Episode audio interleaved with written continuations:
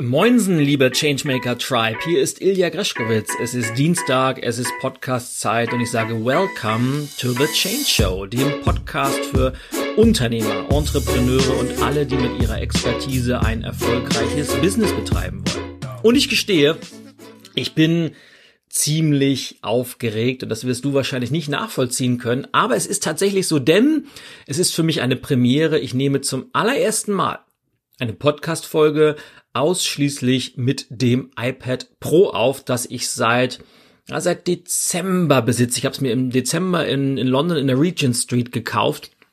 Und seitdem möchte ich es nicht mehr missen. Es, es ist ein ganz, ganz treuer Begleiter in meinem Business geworden, aber auch in meinem persönlichen Umfeld. Und es hilft mir auf meinem Weg zum komplett papierlosen Büro. Ich bin mittlerweile, ich schätze mal so, ja, bei bestimmt 90 Prozent angekommen, wo ich papierlos bin. Also mein, mein gesamtes Office ist äh, komplett papierlos. Die einzigen ja, Papierunterlagen, die ich immer noch verwende, sind äh, eigentlich äh, alles, was an offiziellen Geschichten ist, so Steuer und Belege und auch da arbeiten wir nämlich gerade dran, deshalb komme ich jetzt gleich drauf, was der Ursprung äh, dieser Podcast-Folge war. Aber das, das iPad äh, hilft mir einfach sehr, ganz, ganz viele Sachen zu automatisieren. Ich arbeite ganz, ganz viel mit Cloud-Systemen wie Google Drive und ähm, äh, iCloud von, von, von Apple. Ich arbeite natürlich ganz, ganz intensiv mit Evernote, meinem digitalen Gedächtnis und meine, meine Ablage für eigentlich jede Form von Dokumenten, die ich also dieses, diese App liebe und nutze ich seit vielen, vielen Jahren einfach ganz, ganz grandios. Und naja, seitdem ich jetzt das, das iPad mit dem Apple Pencil 2 habe, verwende ich auch ganz, ganz viele Note-Taking-Apps wie GoodNotes 5, was meine Lieblings-App ist. Und man kann einfach ganz, ganz viele Dinge Automatisieren vom Workflow. Ich bin noch nicht komplett so weit, dass ich iPad-only unterwegs bin, weil es gibt einfach noch so ein paar Sachen, die kann ich mit dem Laptop noch besser machen. Aber da werde ich mit Sicherheit demnächst mal eine separate Folge zu aufnehmen. wenn dich das interessiert, dieses ganze Thema Workflow, papierloses Büro, Digitalisierung etc., dann schreib mir gerne eine kurze Rückmeldung an entweder podcast at ilyag.com oder aber ganz äh, wie üblich über die sozialen Medien Instagram, LinkedIn oder Twitter. Und dann schauen wir mal, ob ich da mal einen, eine, eine wirklich intensive Folge und Episode zu mache, wo ich dann auch mal meine einzelnen Tools und Apps und sowas vorstelle, weil ich kann mir durchaus vorstellen, dass das für den einen oder anderen spannend ist. Naja, und jetzt komme ich aber zur eigentlichen Folge, die den Titel heute ja trägt. Wie gelingen Veränderungen? Klammer auf, nachhaltig, muss man ja immer dazu sagen, weil kurzfristig kann jeder, nachhaltig ist die große Kunst. Und ich bin auf den Titel gekommen vor zwei Tagen und äh, jetzt, jetzt habe ich so ein bisschen die Brücke geschlagen zum Beginn, als ich bei meiner Steuerberaterin war und ähm, dazu muss man wissen, dass, dass die bei einem in einem Steuerbüro arbeitet, das bis vor kurzem noch von einem, na wirklich äh, alteingesessenen Steuerberater geführt wurde, der jetzt vor kurzem in Pension gegangen ist. Und das war alles noch na gut, sehr herzlich, aber eben auch noch mit den Arbeitsmethoden von wie das früher so war und das habe ich auch immer akzeptiert, weil war für mich überhaupt nicht schlimm und mittlerweile ist ein neuer Inhaber gekommen und ich habe schon schon dann von Anfang an darauf gedrängt, dass ich gerne auch äh, meine Steuerunterlagen ähm, digitalisieren möchte und da auch so viel wie möglich auf Papier verzichten möchte. Und mittlerweile ist es so, dass das gesamte Steuerbüro das gleiche tut. Sie waren jetzt gerade dabei, ganz, ganz viele Akten zu, Verzeihung, zu digitalisieren, äh, mit Tags, also mit Schlagworten zu versehen, was ganz, ganz wichtig ist bei der digitalen Ablage und dann eben auch zu schreddern. Und wir haben uns dann ganz, ganz lange unterhalten, ist es überhaupt noch notwendig, äh, händische, physische Belege aufzubewahren, wie zum Beispiel Tankquittungen oder Belege aus Restaurants, also alles, was eben immer noch aus Papier besteht obwohl es auch rein rechtlich reichen würde, das Ganze digital zu machen. Und ich komme auf jeden Fall drauf, weil wir sind ins Gespräch gekommen und ich fragte sie, wie, wie, wie geht's denn hier insgesamt so mit diesem ganzen Thema Digitalisierung? Und Sie hat gesagt, ja, viele der Mitarbeiter sind da durchaus skeptisch, einige sind richtig äh, resistent dagegen.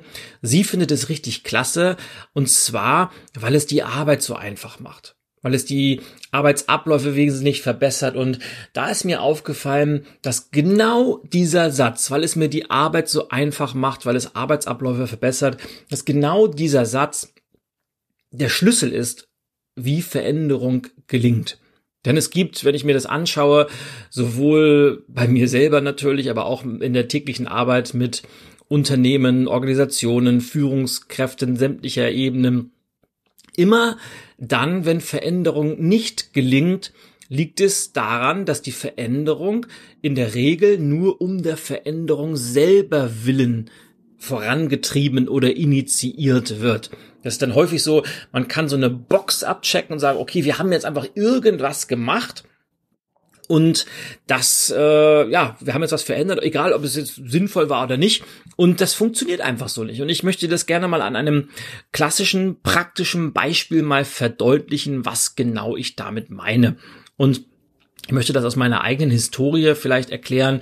Äh, wenn du mir schon länger folgst, weißt du, dass ich vor meinem eigenen Unternehmen, was ja in diesem Jahr das zehnjährige Jubiläum hat, dass ich dort Geschäftsführer im Einzelhandel war, nämlich bei einem großen deutschen Warenhausunternehmen, das damals am Anfang noch Karstadt hieß, später dann, also Karstadt Quelle Konzern, später dann zu Arcandor wurde und jetzt ja vor kurzem durch die Fusion mit dem alten Wettbewerber Kaufhof zu Galeria Kaufhof Karstadt oder die Galeria Karstadt Kaufhof wurde. Ein Name, den ich persönlich nicht so wirklich nachvollziehen kann. Ich glaube, man hatte eine ganz, ganz große Chance verpasst, durch ein Rebranding sich für die Zukunft neu aufzustellen. Aber das soll, das soll nicht äh, meine Aufgabe sein, das zu bewerten. Ich wollte es nur kurz kommentieren. Auf jeden Fall, in dieser Zeit kann ich mich erinnern, gerade als, als aus Karstadt Quelle Arcandor wurde und man muss dazu sagen, ich war insgesamt sieben Jahre, habe zehn Standorte betreut und habe in dieser Zeit so viele Strategiewechsel mitmachen müssen. Ich habe unterschiedliche Vorstandsvorsitzende erlebt und jeder hatte eine neue Strategie gehabt und mal ging es nach links, dann ging es nach rechts, dann ging es vorwärts, dann ging es zurück.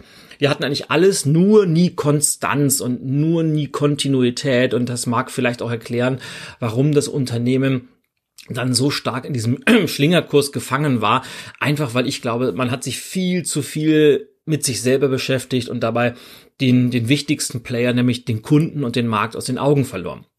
Aber zur damaligen Zeit kam ein, ein Manager vom damals sehr, sehr, sehr erfolgreichen Handelsunternehmen Chibo zu uns. Und falls du Chibo aus der damaligen Zeit noch kennst, Chibo hatte damals eine Werbekampagne, die hieß jede Woche eine neue Welt. Das heißt, es gab immer wöchentliche Prospekte und eine Woche ging es um die Küche und die nächste Woche ging es um Badeurlaub, dann war Jogging dran, dann war Garten, also und immer zu diesem Thema gab es eine Woche lang spezielle Produktangebote. Damit war Chibo mega, mega erfolgreich. Und dieser Chibo-Manager hat dann beschlossen, was bei Chibo funktioniert, muss ja auch bei Karstadt funktionieren. Hat dann ein, ein ähnliches Konzept sich überlegt, das dann flächendeckend in allen damals noch knapp, ja, bestimmt 150 Filialen ausgerollt werden sollte. Und ja, die, die Idee war dann auch bei Karstadt wöchentliche beziehungsweise monatliche Themeninseln einzuführen. Und die Idee war einfach dann zu sagen, okay, zu einem Thema gibt es eine Fläche, wo ausschließlich Ware zu diesem Thema aufgebaut wird. Und wenn du vielleicht mal in letzter Zeit in einem Kaufhaus warst, vielleicht bei Karstadt oder Kaufhof oder jetzt vor kurzem bei Galeria Karstadt Kaufhof, dann weißt du ja, dass im Erdgeschoss meistens die meiste Frequenz in einem Warenhaus ist. Und so war es natürlich auch damals bei mir. Und ich werde es nie vergessen, wir hatten in dem Kaufhaus, wo ich damals äh, Geschäftsführer war, eine, eine Sonderfläche im Erdgeschoss, die unsere wichtigste Fläche von allen war, einfach weil das die höchste Flächenproduktivität hatte. Also dort haben wir die meisten Umsätze pro Quadratmeter gemacht. Dort haben wir logischerweise dann Werbung aufgebaut. Wir haben Sonderposten verkauft. Also immer dann, wenn wir mal den Umsatz ein wenig pushen wollten, sind wir auf die Idee gekommen oder haben wir auf diese Fläche zugegriffen, einfach weil die so gut funktioniert hat, eben einfach weil da die meisten Leute pro Tag lang gegangen sind. So, nun kam also die Antwort oder die Anweisung so, ab sofort ist, wird eine Veränderung vorgenommen, eine neue Strategie. Diese Themeninseln werden eingeführt und alle Geschäftsführer wurden angewiesen, ihre Sonderflächen im Erdgeschoss zu räumen, um dort die sogenannten Themeninseln zu installieren. Und es gab natürlich großartige äh, Debatten Und ich werde es nie vergessen, das erste Thema zum Start ging es, glaube ich, um Strand, weil wir haben vor allem, wir haben Strandkörbe verkaufen sollen, Handtücher, so, so Beach Lounge Sessel, also all das. Und das kann man sich überlegen, geht irgendjemand in ein Kaufhaus, um Strandkörbe zu kaufen? Das ist durchaus diskutabel. Auf jeden Fall, so, um, um das Ganze zu erklären, auf dieser Sonderfläche haben wir im Schnitt am Tag zwischen 30 und 50.000 Euro Umsatz gemacht pro Tag. Das heißt, in der Woche, bei einer Sechs-Tage-Woche, waren das durchaus 300.000 Euro, die auf dieser Fläche mit unseren Sonderposten, Aktionen, Werbungen umgesetzt wurden. Also 300.000 Euro Umsatz. Und das sollten wir zur Seite räumen für diese Strandkörbe und Handtücher. Und natürlich gab es auch ganz, ganz viel äh, bunte Merchandising-Geschichten und, und äh, das Ganze wurde natürlich auch nett aufgebaut. Und naja, und jetzt haben wir mit dieser neuen Themeninsel in den ersten vier Wochen haben wir 750 Umsatz gemacht. Und zwar nicht 1000, sondern 750 Euro Umsatz in der Woche.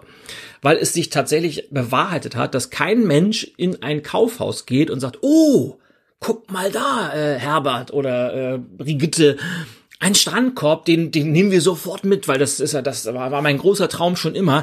Es hat einfach niemand Strandkörbe in einem Kaufhaus gekauft und äh, auch diese, diese Beachsessel nicht. Das heißt, es waren absolute Ladenhüter und Jetzt hatten ich die Entscheidung zu treffen, äh, was machen wir? Wir hatten eine Fläche, wo wir 300.000 im Monat gemacht haben oder sagen wir runtergebrochen auf 50.000 in der Woche und haben jetzt was Neues da aufgebaut gehabt mit 750 Euro in der Woche. Und wenn wir mal eine gute Woche hatten, das hat tatsächlich sich jemand verirrt und einen Strandkorb gekauft, dann waren es halt 2000. Aber das im Vergleich zu 50.000 war das einfach ein, ein Zustand, den konnte ich wirtschaftlich logisch nicht mehr vertreten. Habe natürlich sofort die Anweisung gegeben, es wird sofort wieder zurückgebaut.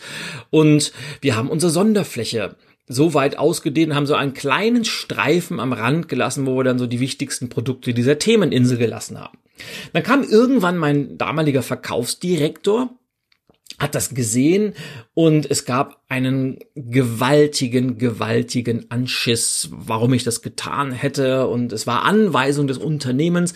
Und habe ich natürlich sofort meine Zahlen rausgeholt, weil ich begründe sowas ja auch dann gerne. Das passen Sie mal auf hier, Herr Direktor. Das, das, das ist hier, das ist, die sind die Fakten. Vorher haben wir 50.000 Euro in der Woche Umsatz gemacht. Mittlerweile sind es nur noch knapp 750. Manche Tage machen wir gar keinen Umsatz. Deshalb war es für mich ein, ein Gebot der Vernunft, dort zu handeln. Antwort war, ich verstehe das persönlich, aber es ist Unternehmensrichtlinie, es ist nicht gewollt. Bitte verändern Sie das so. Wir wollen, dass es hier zu einer Veränderung kommt. Tja, und das war dieser klassische Fall Veränderung nur um der Veränderung willen, ohne Sinn und Verstand, ohne Beachtung von den tatsächlichen Ergebnissen, sondern einfach nur, weil man es sich in den Kopf gesetzt hat, um dann irgendetwas zu verändern, um einfach dokumentieren zu können, wir machen irgendwas. So, als Vergleich dazu möchte ich dir ein Beispiel von meinem Arbeitgeber nennen, wo ich danach tätig sein durfte, nämlich IKEA. Ich war ja auch ein Jahr lang noch Geschäftsführer bei oder Store Manager, wie es oder Einrichtungshauschef, ich muss ja den die korrekten Begriffe verwenden, bei IKEA. Und bei IKEA, wenn du das letzte Mal bei IKEA warst, dann möchte ich dich kurz in das Bild mit reinnehmen, wenn du die Möbelausstellung betrittst, das ist meistens über eine Rolltreppe, dann bist du vorne in einem großen Raum, wo insgesamt fünf bis sechs Musterräume aufgebaut sind, nämlich meistens eine Küche, ein Arbeitszimmer, ein Wohnzimmer, ein Schlafzimmer, wo so die wichtigsten Neuheiten präsentiert werden, und zwar als ganzer Raum. Einfach damit man sich orientieren kann am Anfang. Und in der Mitte dieses, dieser Eingangshalle stehen dann meistens noch so drei bis fünf Paletten mit Sonderposten. Also diese klassischen Teelichter, die es natürlich gibt, oder kleine Lampen, oder Tischdecken, also was auch immer. Also diese klassische Umschlagware, dieses berühmt-berüchtigte, man geht zu Ikea, um ein Bett zu kaufen oder ein Billigregal und hat am Endeffekt äh, eine blaue Tüte mit so viel Krimskrams und Schnickes gekauft, obwohl man das gar nicht haben wollte. Und es beginnt natürlich sofort am Eingang. So, jetzt ist es bei IKEA so, dass die natürlich für alles ein, ein Manual haben. Die haben für alles Standards und im, im, Eingangsbereich wissen die halt auch ganz genau, welche Produkte stehen da. Und in diesen Manuals steht drin, wie häufig müssen sich die einzelnen Produkte verkaufen, um eine Berechtigung zu haben, da stehen bleiben zu können. Und anders sollte sich ein Produkt über einen gewissen Zeitraum nicht verkaufen, dann kommt sofort dieses wenn X dann Y. Dann nämlich wird dieses Produkt durch ein anderes Produkt, nämlich Produkt Z, ausgetauscht. Und auch das ist bereits festgelegt. Das heißt, alles, was dort verändert wird, hat immer Sinn und Verstand und passiert anhand von Zahlen, Daten und Fakten. Das heißt, es wird gemessen, es wird bewertet und es wird im Zweifelsfall nachjustiert. Natürlich, die, die, Ziele sind in beiden Fällen die gleichen, nämlich mehr Umsatz zu machen, Kundenbindung zu generieren und insgesamt ein Einkaufserlebnis zu schaffen. Aber während im ersten Fall bei meiner Themeninsel, dieser berühmten mit dem, mit dem äh, Strandkorb, einfach die, die Ergebnisse ignoriert wurden und das Ganze blind durchgezogen wurde, ist im Bereich, im Beispiel IKEA, wird das Ganze evaluiert und geguckt, bewegen wir uns auf unser Ziel zu? Wenn ja, wunderbar. Wenn nein, nehmen wir eine Kurskorrektur vor. Das ist der entscheidende Unterschied, denn Veränderung niemals nur um der Veränderung willen. Veränderung braucht einen Sinn. Und darum geht's einfach, warum wollen wir uns verändern? Wofür wollen wir uns verändern? Diese beiden Fragen sind immer, die zielen auf den Sinn ab. Also warum und wofür? Denn damit meine ich einen Grund. Man sollte immer einen Grund haben, um sich zu verändern. Das können zwei Sachen sein und die braucht man auch immer beide, nämlich auf der einen Seite, wir brauchen einen rationalen Grund, also Zahlen, Daten, Fakten, Informationen, damit alle genau verstehen, warum nehmen wir diese Veränderung vor.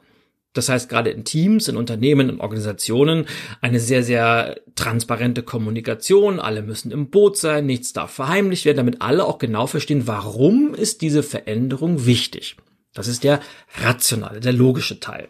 Und dann der zweite Teil ist dieses Wofür, ist dieses, wo, warum, was bezwecken wir denn damit? Also warum, wo wollen wir denn hin mit dieser Veränderung? Das ist dieses, die emotionale Komponente. Eine, je, je emotionaler etwas ist, desto eher lässt uns das diesen, ja, inneren Funken erzünden, der dann zu dieser berühmten intrinsischen Motivation führt und der uns automatisch mit Motivation versorgt, der uns ins Handeln kommen lässt und ja, und wir brauchen beides. Wir brauchen die Zahlen da, wir brauchen das Rationale, wir brauchen das Emotionale und vielleicht so als Faustformel für erfolgreiche Veränderung folgender Satz. Logik lässt dich verstehen, Emotionen lassen dich ins Handeln kommen. Und wir brauchen immer beides. Nur eins funktioniert nicht. Nur Zahlen, Daten, Fakten ohne irgendwelche Emotionen funktioniert nicht, weil das ist auch ein, ein klassischer Fall. Ganz, ganz viele Menschen wissen, warum irgendwas wichtig wäre, aber da sie emotional nicht äh, involviert sind, machen sie einfach nichts. Andersherum, nur Emotionen reicht eben auch nicht, wenn dieser rationale Grund nicht da ist. Also wenn man zwar emotional sehr, sehr, sehr aufgeladen ist und irgendwas äh, für irgendwas brennt, aber trotzdem von der Sachlage etwas über völlig sinnlos ist, auch dann funktioniert es nicht. Man braucht immer beides, die Kombination aus Ratio und Emotion, die führt zu diesem berühmten Sinn. Und jetzt schlagen wir die Brücke. Wenn Veränderung nachhaltig gelingen sollte, dann muss immer ein Sinn dahinter stehen. Also Veränderung sollte einen Sinn haben und sinnvoll sein. Und nur um der Veränderung willen funktioniert ganz einfach nicht. Das heißt, wann immer du das nächste Mal etwas vorhast, entweder für dich persönlich oder bei dir im Unternehmen, bei dir im Team, achte darauf, dass das Ganze einen Sinn hat, dass das Ganze am Anfang einen rationalen und emotionalen Grund besitzt und dass du dann im Laufe der, der Umsetzung natürlich auch immer wieder dieses berühmte, wie sagt man so schön, überprüfen, diesen, diesen Überprüfungszyklus hat. Also man setzt was um, man überprüft, man evaluiert und justiert nach. Dann setzt man wieder um, dann überprüft man, evaluiert und justiert nach. Und so kommt man zu einer neuen meistens dann auch erfolgreichen Gewohnheit. Man lässt das Ganze zu einer, ja, zu einem Automatismus werden und freut sich dann über, ja, über produktive Gewohnheiten, über erreichte Ziele, über Visionen, die auf einmal Realität werden und vor allem über dieses, über diese schöne Erfüllung, die Menschen verspüren, wenn sie etwas gemeinsam kreiert und erschaffen haben. Aber ohne Sinn funktioniert es ganz einfach nicht. Also wenn immer du Veränderungen vorhast, stell die Sinnfrage und bau darum herum alles auf. Und äh, das Ganze steht und fällt mit der Frage, warum und wofür wollen wir uns überhaupt verändern. Das heißt, bei der nächsten Veränderung, die du vorhast, wünsche ich dir jetzt schon ganz, ganz viel Erfolg. Probier das gerne aus. Lass mich wissen, wie es dir damit ergangen ist. Und ja, und ich freue mich, dass, äh, dass wir diese wunderbare Podcast-Folge, die ich am iPad aufgenommen habe, zusammen, oder dass du mir die Zeit geschenkt hast, mir zuzuhören. Ich hoffe sehr, dass die Ideen und Impulse wertvoll für dich waren. Ähm, wie gesagt, schreib mir gerne, ähm, was du darüber denkst. Schreib mir Feedback äh, an äh, podcast.ilyag.com oder über die sozialen Medien. Und dann, ja, hören wir uns beim, beim nächsten Mal, wenn es wieder heißt Welcome to the Change Show. Bis dahin wünsche ich dir alles, alles Gute, eine erfüllte Woche. Bis zum nächsten Mal. Au ja, dein Ilja. Und Greschkowitz ist für heute over.